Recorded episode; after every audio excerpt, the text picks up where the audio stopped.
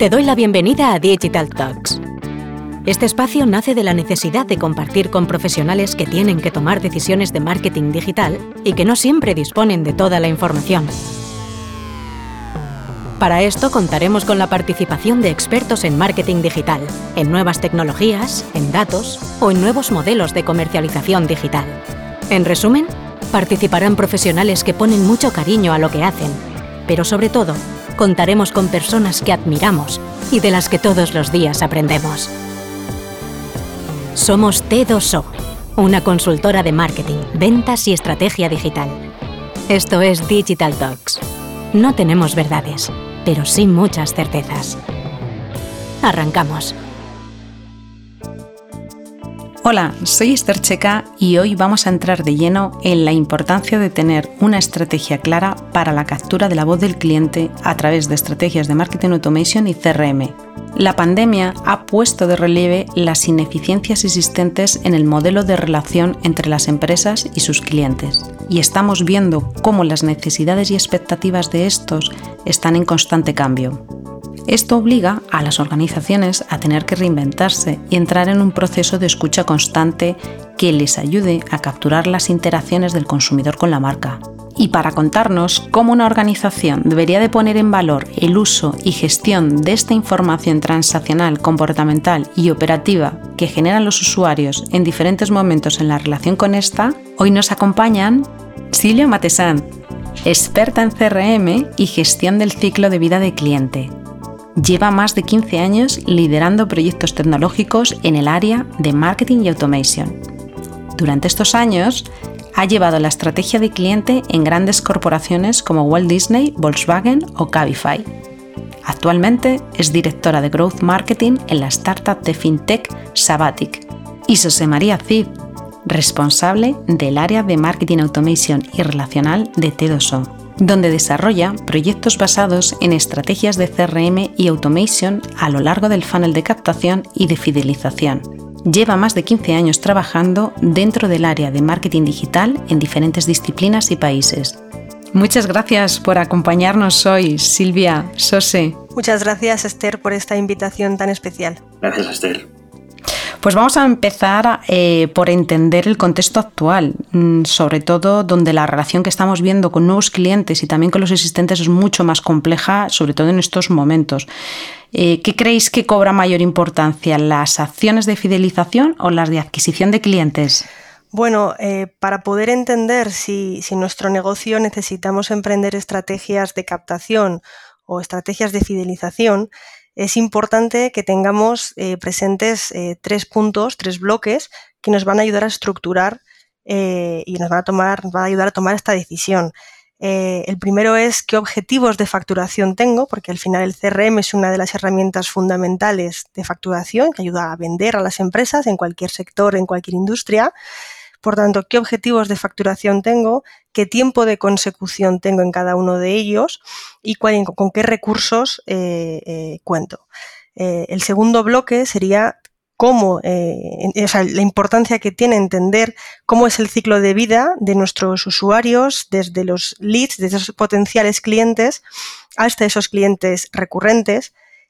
comúnmente y, una forma más de la evolución que tiene el CRM siempre se ha relacionado eh, solamente con una parte, la parte final, la parte de, fidelización, pero sin embargo eh, es fundamental entender que al final eh, necesitamos recuperar e ir engrosando toda la base de, de, datos de esos potenciales clientes y por tanto el CRM acopla todo ese ciclo de vida de cliente.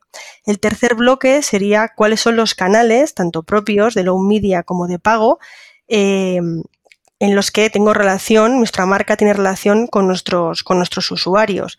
Para esto eh, nos puede ayudar eh, a definir muy bien tanto los canales que nos generan facturación de una manera más rápida, de una manera muy eficiente, o incluso los canales, los canales que nos ayudan a generar un volumen eh, de leads cualificados pues muy potente, que no tráfico, que, que, es algo muy diferente. Por tanto, teniendo en cuenta esos tres grandes bloques, esos tres grandes aspectos, eh, estamos empezando a detallar lo que va a ser una estrategia de clientes que luego nos va a ayudar a, decidir qué debemos priorizar, si esa estrategia de captación o fidelización.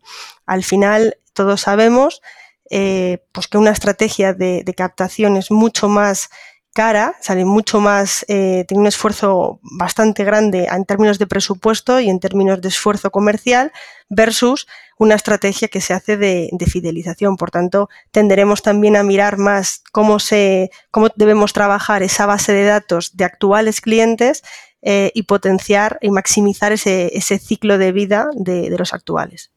Uh ¿ahí qué, añadirías? Sí, totalmente de acuerdo con lo que comentas Silvia. Eh, yo aquí sí que añadiría que muchas veces eh, se concibe la parte de CRM como una, bien como una herramienta o como algo puramente incluso comercial, pero sí que es muy importante entender que consta no solamente de, esa información, de esos datos, sino que también tiene que soportar los procesos internos de las propias empresas a efectos de cómo gestiona ese ciclo de vida de cliente. Y en este sentido, es muy habitual encontrarnos que, pues bien que se enfocan solamente una estrategia de CRM a nivel de, captación o bien a nivel de fidelización, pero cuesta entenderla como algo eh, integral, ¿vale? Y esto eh, a veces incluso tiene, tiene el reflejo en la propia estructura de la empresa, en donde las acciones de captación se generan en un departamento X, las de fidelización en un departamento Y, y no hay una comunicación ni una, coordinación apropiada entre ambas. Entonces, esto es un lastre muchas veces cuando se quiere dar una experiencia sofisticada a, nuestra base de clientes o a los clientes que estamos captando. Sí que, sí que me gustaría también despejar las principales diferencias y propuestas de valor que tiene un CRM y una herramienta de marketing automation, ya que bueno, son primos pero no hermanos y son aspectos que nos preguntan mucho nuestros clientes. Eh, ¿Son tecnologías excluyentes? ¿Son complementarias? ¿Cómo, cómo lo definiríamos ahí, Suse? Pues en absoluto son tecnologías excluyentes y, aquí básicamente, em, si hablamos puramente de tecnología, nos vamos a encontrar pues diferentes situaciones. Hay tecnologías que incluyen una capa de CRM y una capa de automation que dependiendo del tipo de negocio e incluso también del propio modelo de ese negocio, nos van a funcionar perfectamente o en otros casos que no, no va a ser tan adaptado. ¿Vale? Lo importante es entender que qué funcionalidades a nivel de CRM y a nivel de, marketing automation vamos a necesitar, qué es lo que vamos a comunicar, qué tipo de datos queremos alojar para poder escoger la mejor tecnología. Pero lo suyo es que vayan de la mano, ya sea en la misma solución, en soluciones complementarias de un mismo proveedor o incluso aunque sean soluciones de diferentes proveedores, pero que estén perfectamente integradas. Silvia, allí. Sí, me gustaría, eh, aparte de eh, reforzar también lo que, lo que está diciendo eh, José, em, al final la, tecnología que, utilizan las empresas y, un poco por lo que comentaba él antes, ¿no? esa disgregación que hay de, los equipos, de los departamentos, de los procesos y también de esa tecnología, de esas plataformas. a mí lo que me gustaría en este caso es poner un poco el la perspectiva de que al final una herramienta de, CRM, una plataforma, tiene un matiz eh, puramente comercial. Es decir, toda la traducción que hacemos de, las diferentes fases de cliente, eh, el CRM las traslada a lo que es el embudo de ventas. Entonces, una herramienta de CRM es muy potente eh, cuando necesitamos tener eh, o el Customer Single View, el famoso, la única vista eh, de, todos los, de todo ese cliente, desde que es un potencial lead hasta que lo hemos ido cultivando y efectivamente luego es un, es un gran cliente. es muy potente también cuando necesitamos medir si tenemos una fuerza de ventas, un equipo de ventas, pues de Key Account Managers, por ejemplo, y necesitamos medir no solamente el avance de las cuentas en el funnel, en esas diferentes fases, sino también la actividad comercial que están generando cada uno de esos equipos comerciales. Esto es fundamental porque muchas veces eh, grandes frustraciones que, tienen eh, que, hay en el sector de B2B, por ejemplo, es el tengo el equipo comercial trabajando a destajo con una actividad comercial muy alta, pero luego, sin embargo, la traducción en cómo es deficiente movilizando esas cuentas en las diferentes fases de cliente, de, perdona, del, ciclo de vida, eh, pues no se corresponde, no es proporcional. En las herramientas de, marketing automation, eh, al final es automatización de campañas. O sea, venimos de hablando de hace mucho tiempo de la personalización. El CRM no te ayuda tanto a personalizar, te ayuda mucho a segmentar, pero eso no es personalizar. Eh, y te ayuda mucho a recoger en ese gran contenedor toda esa información 360 de, de, ese usuario. ¿En qué nos aporta? ¿Dónde tenemos que mirar una herramienta de marketing automation? Eh, cuando lo que queremos no es hacer, cuando lo que queremos es trabajar de forma multicanal diferentes campañas que se van a activar em, con, unas, eh, con una serie de eventos que van a responder tanto a las interacciones que tengamos con el cliente en nuestro e-commerce, en nuestra plataforma, en nuestra aplicación, como en el propio consumo que hace o el propio avance que hace, que hace en esa plataforma digital. Por ejemplo, eh, una herramienta de CRM va a ser muy potente en plataformas como Wallapop, cuando queremos tener la, vista única de ese cliente consumiendo diferentes productos, pero necesitamos una herramienta de marketing automation para eventualizar todos los contactos que va teniendo ese cliente, todas esas interacciones a lo largo de su vida tanto con los contenidos eh, del blog, del post, eh, de, lo, que es la parte transaccional de la compra del producto, como también de dónde ha ido interaccionando dentro de la propia aplicación, qué funcionalidades ha ido desbloqueando eh, y qué propuesta de valor ido encontrando dentro de, ese propio producto digital. Entonces, em, Marketing Automation y CRM son completamente complementarias, efectivamente súper de acuerdo con, José, y muy potente eh, dependiendo efectivamente de el, grado que tengamos también de madurez a la hora de implementar un plan de comunicación eh, que se pueda dejar ya programado y se pueda dejar eh, establecido para tener grandes campañas eh, multicanales en diferentes segmentos. Total. Mm, por ejemplo, en este caso, si nos centramos en el CRM, ¿por qué fases debe de pasar un lead para que llegue a, esa fidelización del cliente?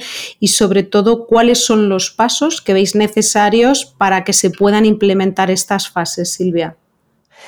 Bueno, eh, un poco a colación de lo que comentábamos antes, eh, al final el embudo de marketing y corresponde siempre al, sentiment, ¿no? a la emoción, a, cómo funciona el cerebro. Hay una fase de awareness, una fase de consideración y una fase de, decisión, ¿no? que es donde tomamos la, donde ejecutamos la transacción. Cuando esto lo volcamos eh, en lo que es el proceso puro de venta, tanto en un B2B como, como en un B2C y además en, plataformas eh, de software eh, como de consumo de, retail en e-commerce, en, cualquier industria, las fases que necesitamos acometer son una parte de nurturing donde necesitamos ir llamando muchas veces a ese potencial lead, arrastrarlo a nuestro entorno, arrastrarlo a nuestros canales, eh, conectar con, esa audiencia y poco a poco ir engrosando la información de, pues, de esa persona para eh, cuanto más rápido te voy, eh, voy, te voy conociendo, más rápido voy a ser capaz de ofrecerte una propuesta de valor acorde a tus preferencias. ¿no? Es un poco la estrategia right channel, right people, right content. Entonces, eh, esa fase de nurturing es, fundamental y por eso está, debe estar vinculada con la propia estrategia final de, fidelización, porque todo eso va a formar parte luego de esa visión 360 de ese cliente. En esa fase de nurturing, uno de los puntos más importantes eh, es también la personalización. No, es, eh, no hablamos de personalización por, por poner esos esos denominativos del nombre en los, en los subjects, ¿no? que vemos muchas veces en las newsletters. Eh, vemos personalización eh, cuando, te estamos, eh, cuando tenemos una máquina que es capaz de aprender sobre qué contenidos reaccionas y sobre qué contenidos además reaccionas antes para seguir sirviéndotelos, para ver qué es lo que es relevante para ti e ir poco a poco mostrándote cada vez más ese tipo de información. En base a eso, eh, ahora, por ejemplo, hay muchísimas herramientas que se acoplan muy bien a herramientas de, CRM eh, de Machine Learning y lo que hacen efectivamente pues es eh, ir aprendiendo cada vez más rápido qué tipo de contenido, qué tipo de, publicidad o qué tipo de, eh, de, propuesta tengo que hacerte en términos de precio, de especificaciones de producto o de ventajas en el servicio del delivery y demás. La siguiente fase sería la fase de onboarding. Esta fase es una de las más importantes y es una en la que más depuración hemos encontrado en los últimos años. Lo que antes conocíamos como un proceso, un formulario, ¿no? Con un montón de, datos, ha tenido una evolución brutal y hoy en día es uno de los ejes del user experience. ¿Cuáles son los tips que recomendamos, por ejemplo, para establecer una fase correcta, una fase óptima de onboarding? Pedir pocos datos, eh, eh, pedirle al usuario que efectivamente nos, dé esos datos sensibles, eh, confirmarlo para hacer ese doble opt-in y, tener ese compliance a nivel de, de data y ser muy transparentes en para qué estamos pidiendo esa información y la parte que es donde añade valor ahora mismo, eh, por ejemplo, Tinder y otras, y otras plataformas, es en hacer un pequeño tour dentro de la propia, del propio web app eh, o de, ese entorno, haciendo un tour eh, muy sencillo de acerca de qué puedes ir desbloqueando, qué funcionalidades tiene y qué servicios vas a ir encontrando dentro eh, sobre los cuales tú ya puedes interaccionar y empieza a ser realmente una experiencia pues muy positiva porque significa que están intentando encajar ¿no? un poco la horma en tu, en tu zapato de ese producto. La siguiente fase eh, sería ya una fase de, engagement y esta fase es una de las, de las más bonitas donde eh, realmente lo que es el, el lifetime value conocido, el, valor que tiene el cliente, vamos a maximizarlo todo lo posible a través de diferentes técnicas, eh, a través de la recencia, de la frecuencia o del valor monetario, por ejemplo, que son técnicas que venimos viendo hace muchos años y donde hemos incorporado además analítica predictiva. Eh, en la industria, por ejemplo, de Mobility as a Service, eh, User, Lyft, Cabify, todas estas empresas, incluir esas técnicas predictivas donde puede llegar a haber incluso hasta siete ofertas de precio en un mismo día, porque la competencia es salvaje, y un euro en ese sector, en ese ticket medio, impacta eh, pues una barbaridad. Eh, al final la, máquina lo que hace es que sabe perfectamente, dependiendo del segmento al que perteneces, eh, qué elasticidad tienes eh, sobre ese precio. Por tanto, eh, vamos a poder maximizar muchísimo y muy rápido pues el, valor que tiene ese cliente para nuestra marca, por tanto, para nuestro negocio.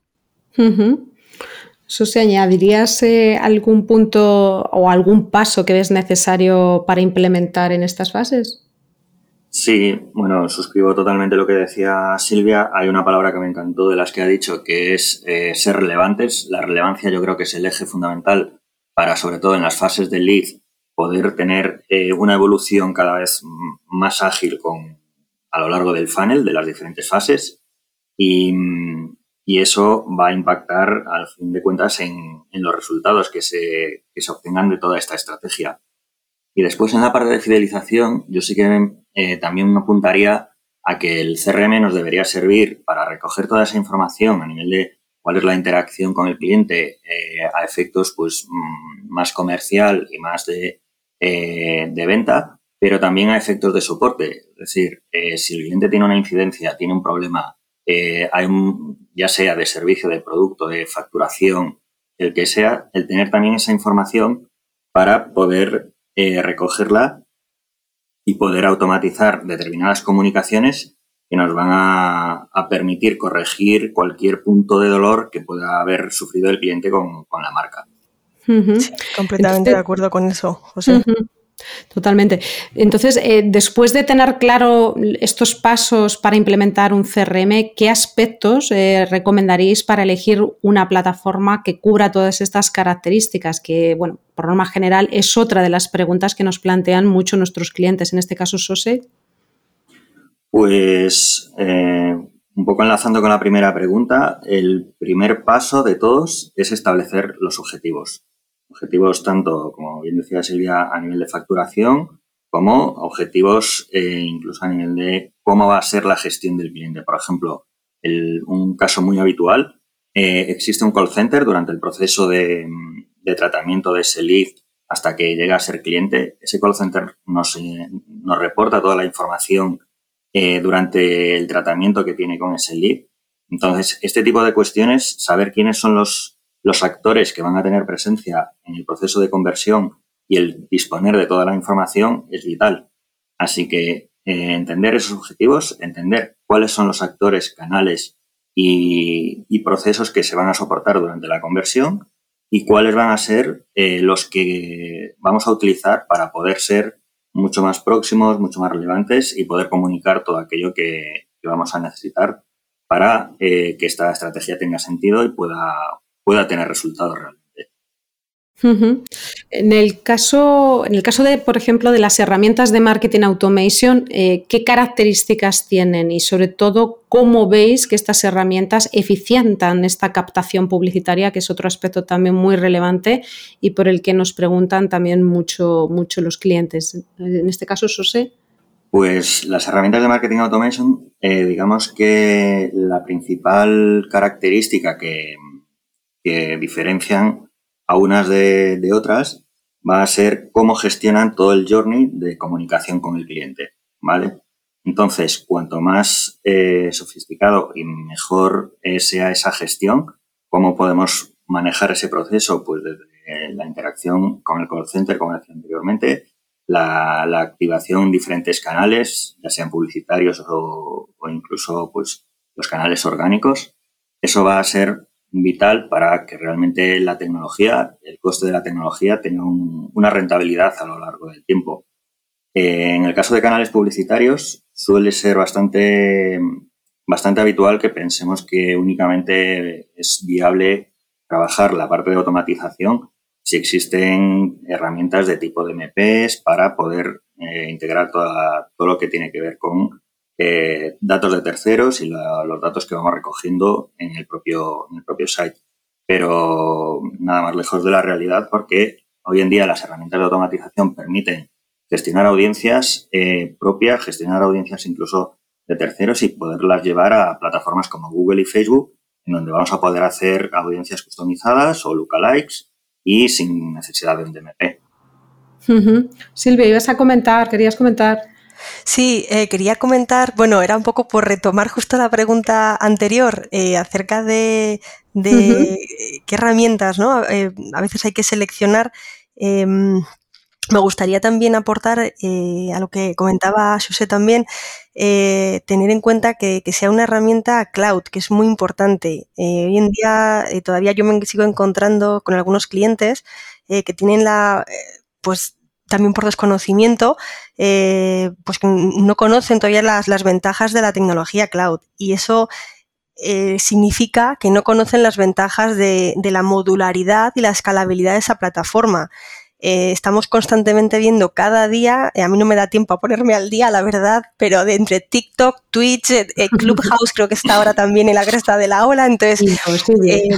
Es imposible. Y, lo más importante, a mí una de las cosas que me, que me llegan muchas veces de muchos clientes es, es que, claro, eh, qué contrato, qué, qué, qué, partes, qué módulos empiezo a, a, contratar y qué canales se sienten en ese sentido pues más indefensión. Y es verdad que googleas y hay mucha información, pero la realidad es que cuando llegas a tu mesa y dices, voy a coger esta plataforma, tienes tal cantidad de información que no se acaba de ajustar a tus necesidades, entonces es muy importante que eh, vayamos con, la vista a que cada día eh, el día anterior nunca va a ser igual que el día presente en el que estamos. Entonces es muy importante que esto lo intentemos imprimir en las especificaciones de qué herramienta necesitamos para nuestra empresa, para nuestro negocio busquemos eh, plataformas que escalen, que permitan conexiones eh, por vía API, por ejemplo, que son prácticamente el 100% de las que tenemos ya nativas digitales hoy, eh, y que sepamos traducir que las carencias que tienen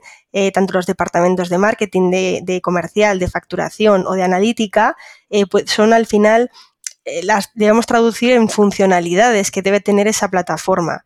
uno de, las, de los puntos que aquí me gustaría destacar es eh, en el momento en el que estamos, donde íbamos hablando de CRM, pues casi, pues de eso, yo creo que 15, 20 años, eh, hoy en día hay en el mercado muy buenas plataformas, muy buenos RPs, muy eh, modulares, pero que son están verticalizados, son especialistas por sectores.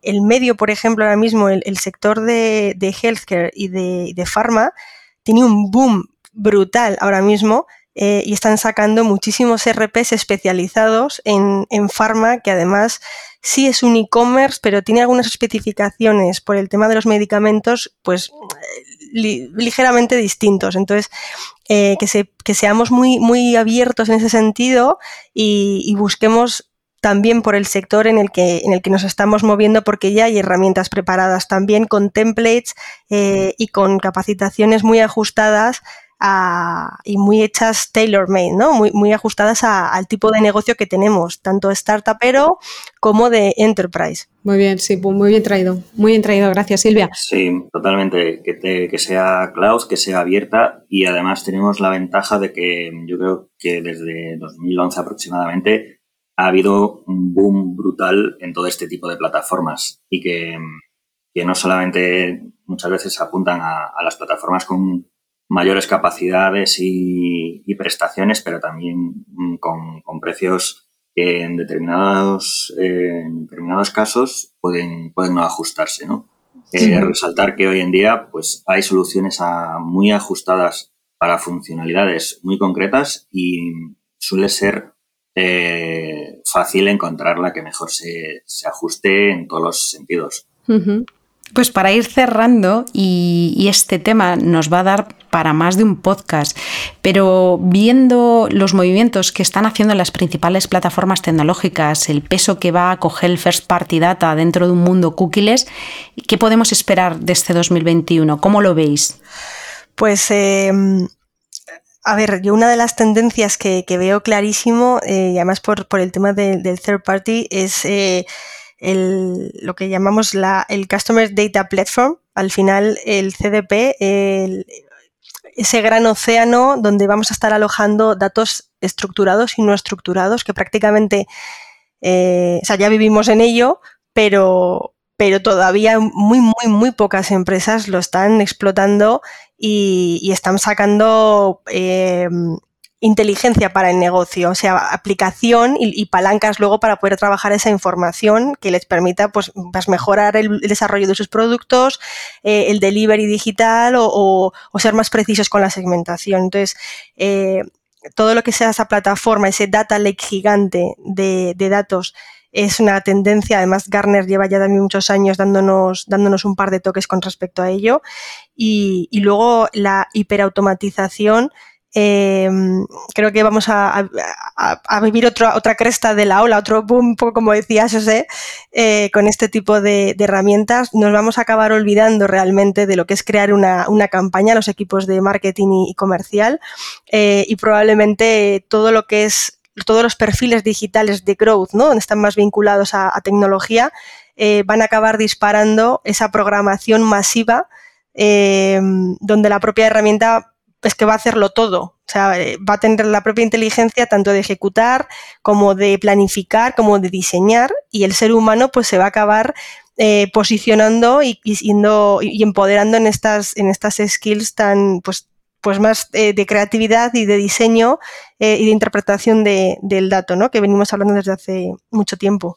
Uh Sí, total, totalmente de acuerdo. Y, un poco acotado a lo que preguntabas, Esther, de 2021, mm, yo creo que, el escenario está bastante claro, cómo, cómo, va a estar evolucionando. Creo que todo lo que estamos sufriendo desde el año pasado de pandemia eh, aún nos queda un poquito por, por esperar a, volver a tener una actividad parecida a lo que era anteriormente y eso implica todos los procesos de transformación y de digitalización que estamos viendo a nivel de las empresas.